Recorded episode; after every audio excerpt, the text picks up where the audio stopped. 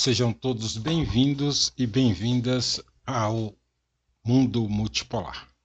Hoje vamos tratar da guerra de três ângulos diferentes, mas complementares.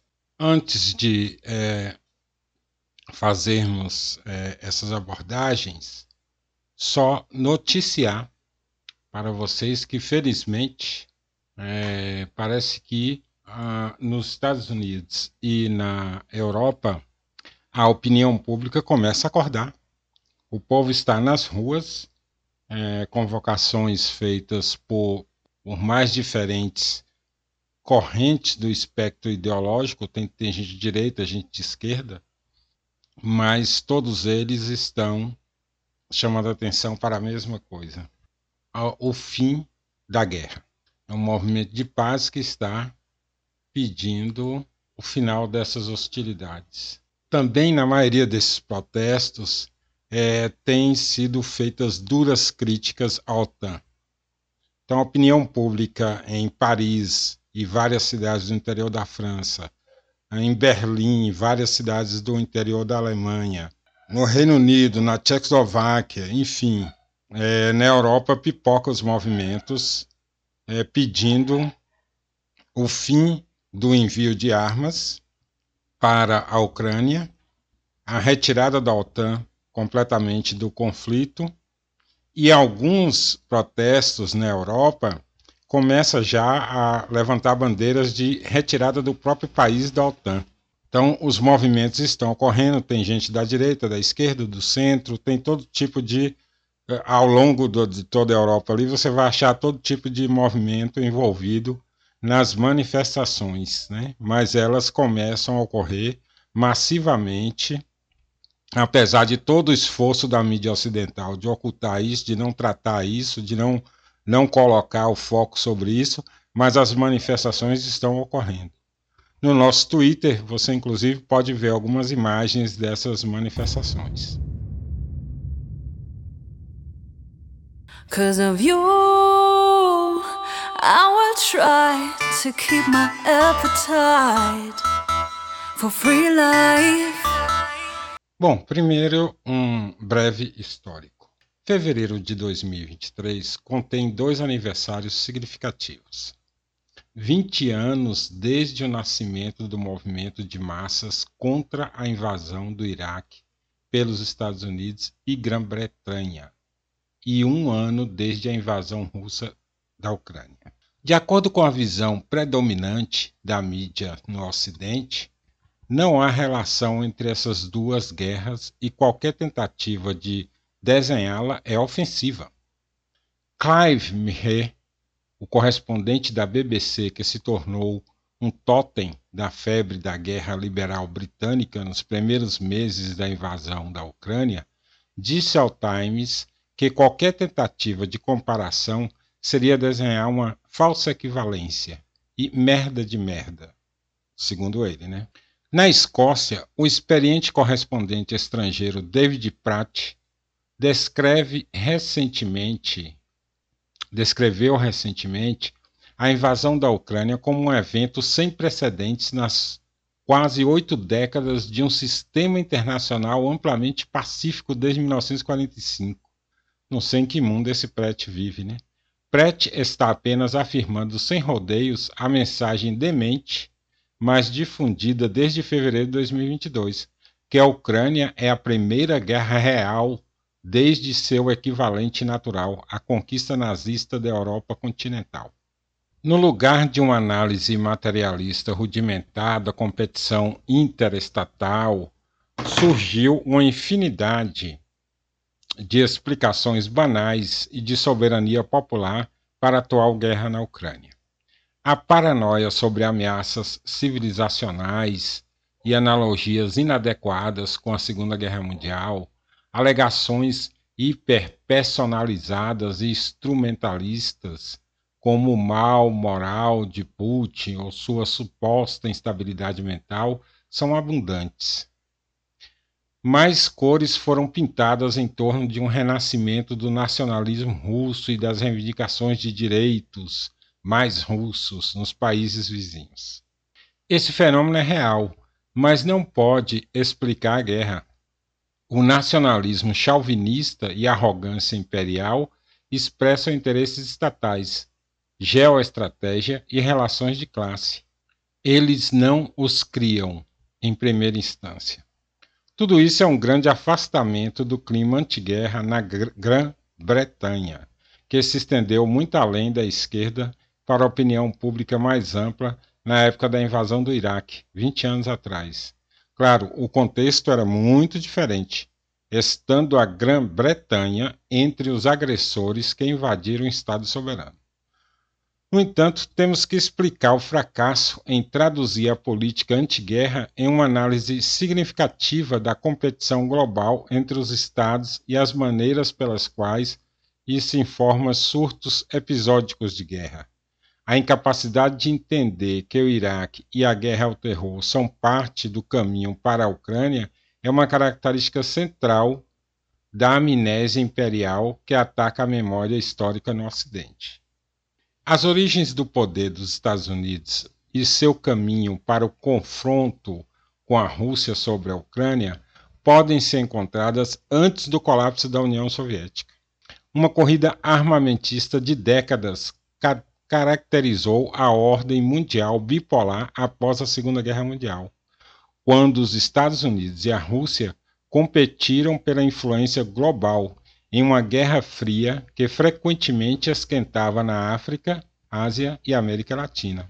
Essa corrida armamentista plantou as sementes do militarismo dos Estados Unidos depois de 1989 diminuindo o domínio econômico dos Estados Unidos às custas de um poder militar crescente. Para fazer apenas uma medição, no final da Segunda Guerra Mundial, os Estados Unidos produziram 50% de toda a produção industrial do mundo. Em 1980, havia caído para 31%. À medida que os países rivais é, que gastavam menos na corrida armamentista se tornaram mais competitivos, esse declínio estabeleceu um caminho difícil para o desenvolvimento econômico dos Estados Unidos. E em, mil, em 2019, a produção dos Estados Unidos caiu para 17%, muito abaixo da China em 29%. Enquanto isso, os orçamentos militares dos Estados Unidos aumentaram proporcionalmente à escala do declínio industrial. Os gastos militares cresceram para 50 bilhões no valor de 1982 em dólares americanos. E depois aumentaram em ondas com confrontos consecutivos da Guerra Fria, incluindo a crise dos mísseis de Cuba e o Vietnã. A inflação, desencadeada pelos gastos com a Guerra do Vietnã, prejudicou o longo bom econômico do capitalismo americano e ajudou a abrir caminho para uma reação neoliberal. No entanto, apesar da retirada gradual da proteção estatal para a indústria em todo o mundo ocidental neste período, os gastos militares dos Estados Unidos continuaram a subir, colocando uma pressão enorme sobre a União Soviética. Os gastos militares dos Estados Unidos atingiram 250 bilhões no final da década de 1980 e no fim da Guerra Fria, redefinindo o poder global. Assim, os Estados Unidos saíram vitoriosos da Guerra Fria, com um poder militar superdesenvolvido e sem grandes rivais no sistema mundial. Esta posição hegemônica foi reforçada por seu controle do, das finanças internacionais, o dólar americano como moeda mundial e uma rede de aliados internacionais sem outra opção senão aceitar a posição dos Estados Unidos como hegemon mundial. Não só os gastos militares dos Estados Unidos eram maiores do que todos os outros grandes países juntos, mas a maioria dessas potências militares menores faziam parte da aliança dos Estados Unidos. Essas forças militares e diplomáticas foram complementadas por um enorme poder ideológico e cultural. A derrota da União Soviética significou que as alternativas sistêmicas ao modo predominantemente é, capitalista global liderado pelos Estados Unidos eram praticamente inexistentes. Os Estados Unidos foram e continua sendo o maior império da história mundial. Mas essa vitória não foi perfeita.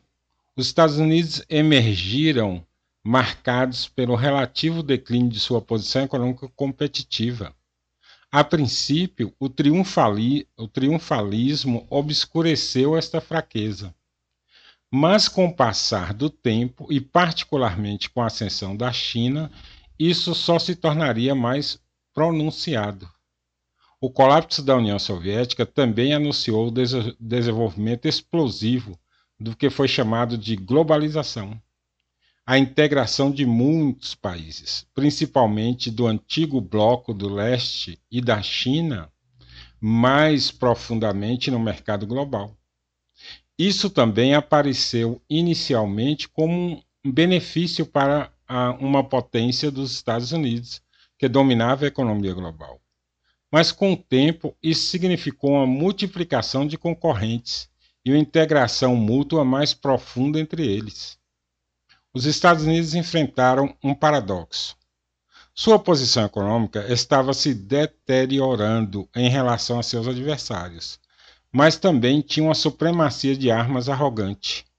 A solução para esse paradoxo era elegantemente simples: usaria sua força militar para deter o relativo declínio econômico. Um novo estabelecimento de política externa desenvolveu-se rapidamente em Washington para pregar o evangelho do intervencionismo. A Primeira Guerra do Golfo procurou corrigir os reveses sofridos pelos Estados Unidos na Ásia Ocidental nas décadas anteriores. A principal delas foi a Revolução Iraniana de 1700 e 1979, que privou os Estados Unidos de um cliente poderoso. A região é crucial para a estratégia de manter a hegemonia dos Estados Unidos pela força, devido à sua riqueza em petróleo e à localização no coração da massa terrestre da Eurásia. A primeira guerra com o Iraque foi lançada de forma oportunista após a invasão iraquiana no Kuwait. Embora o Iraque tenha sido totalmente derrotado, a guerra não resultou em um, cliente, um, em um cliente estável dos Estados Unidos. Em vez disso, Saddam Hussein e seu aparato restabeleceram o controle em uma repressão sangrenta e os Estados Unidos impuseram um regime de sanções ainda mais sangrento. Embora o clima para uma postura militar avançada na Washington dos anos 90 e início dos anos 2000 fosse bipartidário, ele estabeleceu seus adeptos mais fanáticos em torno do movimento neoconservador no Partido Republicano. Um tic-tac formado em 1997, o Projeto para um Novo Século Americano era um lar para líderes neoconservadores e explicitava a necessidade de defender a hegemonia dos Estados Unidos por meio da força militar. Ele viu o Iraque como um negócio inacabado e pressionou por uma mudança de regime, eventualmente formando uma camarilha em torno de George Bush e da Segunda Guerra no Iraque em 2003. Essa Segunda Guerra conseguiu derrubar Saddam Hussein e seu Estado muito enfraquecido, mas não conseguiu estabelecer um governo pró-Ocidente estável. O Irã, um dos principais alvos da guerra, foi fortalecido no Iraque e em toda a região. As revoluções árabes de 2011 foram, em parte, uma reação contra a ordem facilitada pelos Estados Unidos na região. Ditadores apoiados pelos Estados Unidos, como Mubarak no Egito, foram derrubados. E Rússia e Irã apoiaram um Assad ameaçado na Síria. Em uma corrida para moldar o resultado dos levantes, a OTAN, a Rússia e as potências regionais afogaram muitos milhares em sangue. No Oriente Médio e no mundo árabe e muçulmano mais amplo, o fracasso da política ocidental se refletia em uma nova competição imperial. A nova Europa. O, o colapso da União Soviética no início dos anos 90 também significou um renascimento do poder dos Estados Unidos e do Ocidente na Europa. A antiga esfera de influência da Rússia se desintegrou em uma onda de revolução nacionalista e se mudou para o mercado global dominado pelos Estados Unidos. A reunificação da Alemanha abriu caminho para a integração europeia e eventual primazia alemã na União Europeia. A OTAN, nascida como aliança da Guerra Fria, sobreviveu ao rival Pacto de Varsóvia. Em 1994, o presidente Clinton estava dando as boas-vindas aos novos Estados-membros, conduzindo a aliança para o leste através do continente, em direção à Rússia derrotada e quebrada. A liderança estatal Rússia reagiu com fúria, mas foi impotente para impedir as ondas de expansão para o leste, que levaram a OTAN às fronteiras da Rússia. 14 novos Estados-membros, excluindo a Alemanha Oriental, aderiram à OTAN entre 1990 e 2020. Todos eram ex-membros do Pacto de Varsóvia e vários eram ex-membros da União Soviética. Do início da década de 90 em diante, muitas vozes de dentro do Estado de Segurança dos Estados Unidos e do establishment alertaram que a expansão da OTAN poderia inflamar as tensões e, por fim, provocar a guerra. Mas a expansão atendeu aos interesses dos Estados Unidos e aliados de maneiras importantes. Marginalizou a Rússia, há muito um concorrente de influência na Europa, fortaleceu o projeto americano e ocidental de hegemonia sobre a massa de terra da Eurásia e manteve uma Alemanha ressurgente em seu lugar. A ascensão de Putin viu uma estabilização do declínio pós-Guerra Fria da Rússia. Putin é, estabilizou a Rússia internamente. Teve a Segunda Guerra da Chechênia, da Chechênia, que foi aceita pelo Ocidente na época, antes de voltar sua atenção para a reconstrução da influência russa em seu exterior próximo. A princípio, Putin buscou uma distensão com o Ocidente. Até tentou entrar na OTAN, né? mas isso se desvaneceu com o crescimento da OTAN e a beligerância ocidental. O Ocidente é que queria manter o confronto. Ele tentou uma aproximação, o Ocidente queria o confronto. Em 2008, os processos gêmeos de expansão da OTAN e estabilização relativa da Rússia se encontraram na guerra. Uma cúpula da OTAN em Bucareste prometeu uma eventual adesão à OTAN para a Geórgia e a Ucrânia, marcando-os como uma clara ameaça para a Rússia no futuro, mas deixando-os indefesos por enquanto. Apenas alguns meses depois, a Rússia derrotou a Geórgia em um conflito de cinco dias. Implacáveis, a OTAN e a União Europeia continuaram sua expansão a disputa entre as facções pró-Rússia e pró-Ocidente da elite ucraniana explodiu nas ruas na Revolução do Maidan, o golpe de Estado é que derrubou o governo eleito, um governo pró-Rússia. Com isso, regiões como Donbás e Crimeia reagiram e impuseram resistência a esse golpe. A Crimeia foi socorrida de imediato pela Rússia pois trata-se de garantir o acesso ao Mar Negro. E a, a, aí vieram os combates, enfim, a Rússia acabou ocupando a Crimeia, fazendo depois um referendo que é, confirmou essa posição. Mas é um, uma região de maioria russa e que não aceitou o golpe. Né? É, é um, era uma região separatista de fato e a Rússia aproveitou, apoiou e garantiu ali a ocupação da Crimeia. Isso em 2014. Né? Bom, esses diferentes teatros e mais além, como a América Latina e o Pacífico, demonstram a escala sangrenta e a sofisticação da tentativa global de fortalecer o alcance imperial dos Estados Unidos. Estava tudo certo. Como previa o New America Century, a corporação Rand e vários outros think tanks, né? Eles colocavam isso de maneira muito franca. Né?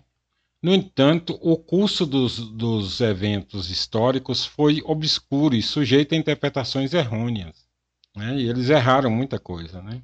Por exemplo, eles não dimensionaram o crescimento dos países é, médios.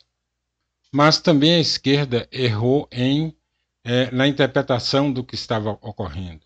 Um erro crucial foi, para muitos da esquerda, entender as guerras do Iraque e a guerra ao terror como essencialmente guerras de roubo ou lucro. O perfil de algumas grandes corporações norte-americanas ligadas aos neoconservadores na guerra do Iraque, como a Halliburton, indica até que ponto uma visão instrumentalista da guerra ganhou força na esquerda.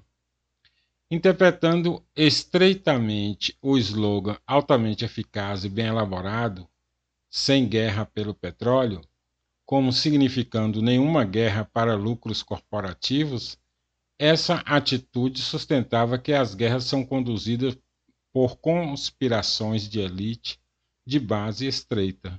Essa atitude encontrou um espelho nos primeiros meses da invasão na Ucrânia, quando intelectuais de esquerda como Gilbert Ashka acusaram a Rússia de conduzir uma guerra de rapina, literalmente uma guerra de roubo.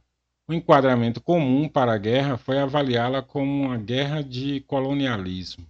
Esta é uma concepção absurdamente simplista e estreita da guerra capitalista.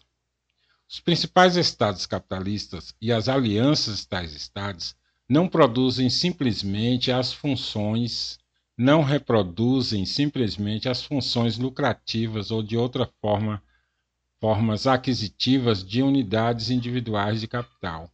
Em vez disso, eles se tornam anfitriões de sucesso e serviçais do capital, agindo de forma semi-autônoma a partir dele. Tudo mais sendo igual, os estados com fácil acesso a recursos e mercados, bem como aos próprios meios de, estratégias, aliados poderosos, capacidade de projetar poder duro e brando, coerência interna e estabilidade de classe serão bem-sucedidos em atrair e criar oportunidades para o capital e construir economias capitalistas fortes. Os estados que não forem competitivos nesses termos não serão tão bem-sucedidos. Esse impulso competitivo é suficientemente poderoso para que o desvio dele por qualquer período ou de qualquer maneira significativa resulte em declínio catastrófico para qualquer Estado. Perderá a posição para seus concorrentes e, com isso, atividade econômica, receita, estabilidade e alcance estratégico em um ciclo vicioso. Estados capitalistas significativos não podem optar por não participar dessa competição. Ambos os principais atores da guerra atual, os aliados ocidentais, OTAN e Rússia, engajaram a estratégia militar nesse sentido mais sofisticado. A invasão do Iraque foi, conforme observado, planejada como uma intervenção para servir a vários fins em uma região vital. Um deles era, de fato, tomar campos de petróleo. E enquanto lucros eram obtidos e riquezas simplesmente saqueadas, o objetivo principal era o controle do petróleo como um bem estratégico a guerra impediria o acesso chinês aos mercados iraquianos e regionais, uma tentativa de reduzir a ascensão desse grande concorrente. O fracasso do poder dos Estados Unidos no Iraque fez com que os investimentos chineses inundassem o país nos últimos anos.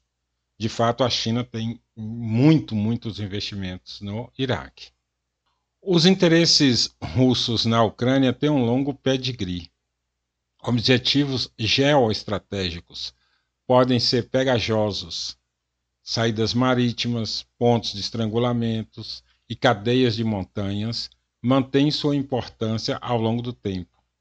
Por centenas de anos, a Rússia buscou uma barreira entre ela e os concorrentes europeus e garantiu o acesso ao Mar Negro, muitas vezes enfrentando a resistência ocidental. Sem o Mar Negro, a Rússia perde sua capacidade de projetar influência tanto na região do Mar Negro quanto no Mediterrâneo, com os mercados do sul da Europa e do Oriente Médio. Se perdesse o poder naval no Mar Negro, a Rússia entraria em profundo declínio e sua reivindicação ao status de potência mundial estaria encerrada. Outro elemento é necessário para explicar o apoio da esquerda liberal à, à esquerda e os liberais né, à guerra, sem esquecer que ainda existe uma esquerda anti-guerra organizada e um elemento muito mais amplo da população que geralmente é cético em relação à política externa ocidental.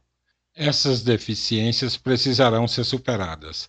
A guerra que atualmente assola a Europa, a tão terrível custo humano, é apenas o precursor de uma luta desesperada pela hegemonia na Ásia, que pode muito bem definir o século XXI. Eh, a Rússia já é discutida abertamente nos corredores do poder como um problema que deve ser resolvido para permitir um novo pivô para o Mar da China Meridional, onde um rival muito mais poderoso está surgindo.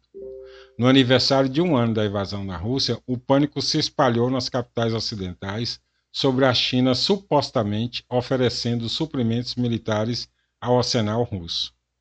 Essa competição geoestratégica mais ampla não pode ser frustrada apoiando um rival ou outro. Deve ser combatido dentro de casa, dentro de cada acampamento armado, uma apreciação perspicaz das motivações, métodos e estratégias dos poderes é essencial na construção dessa oposição. Bom, vamos precisar dividir eh, esse episódio, na verdade, em três partes. Eu ainda vou fazer mais duas abordagens uh, sobre esse mesmo tema nas próximas edições, ok? É, abraço a todos e não esqueça de visitar o nosso blog e, se possível, contribua com o nosso trabalho. Até a próxima. Cause of you, I will try to keep my appetite for free life.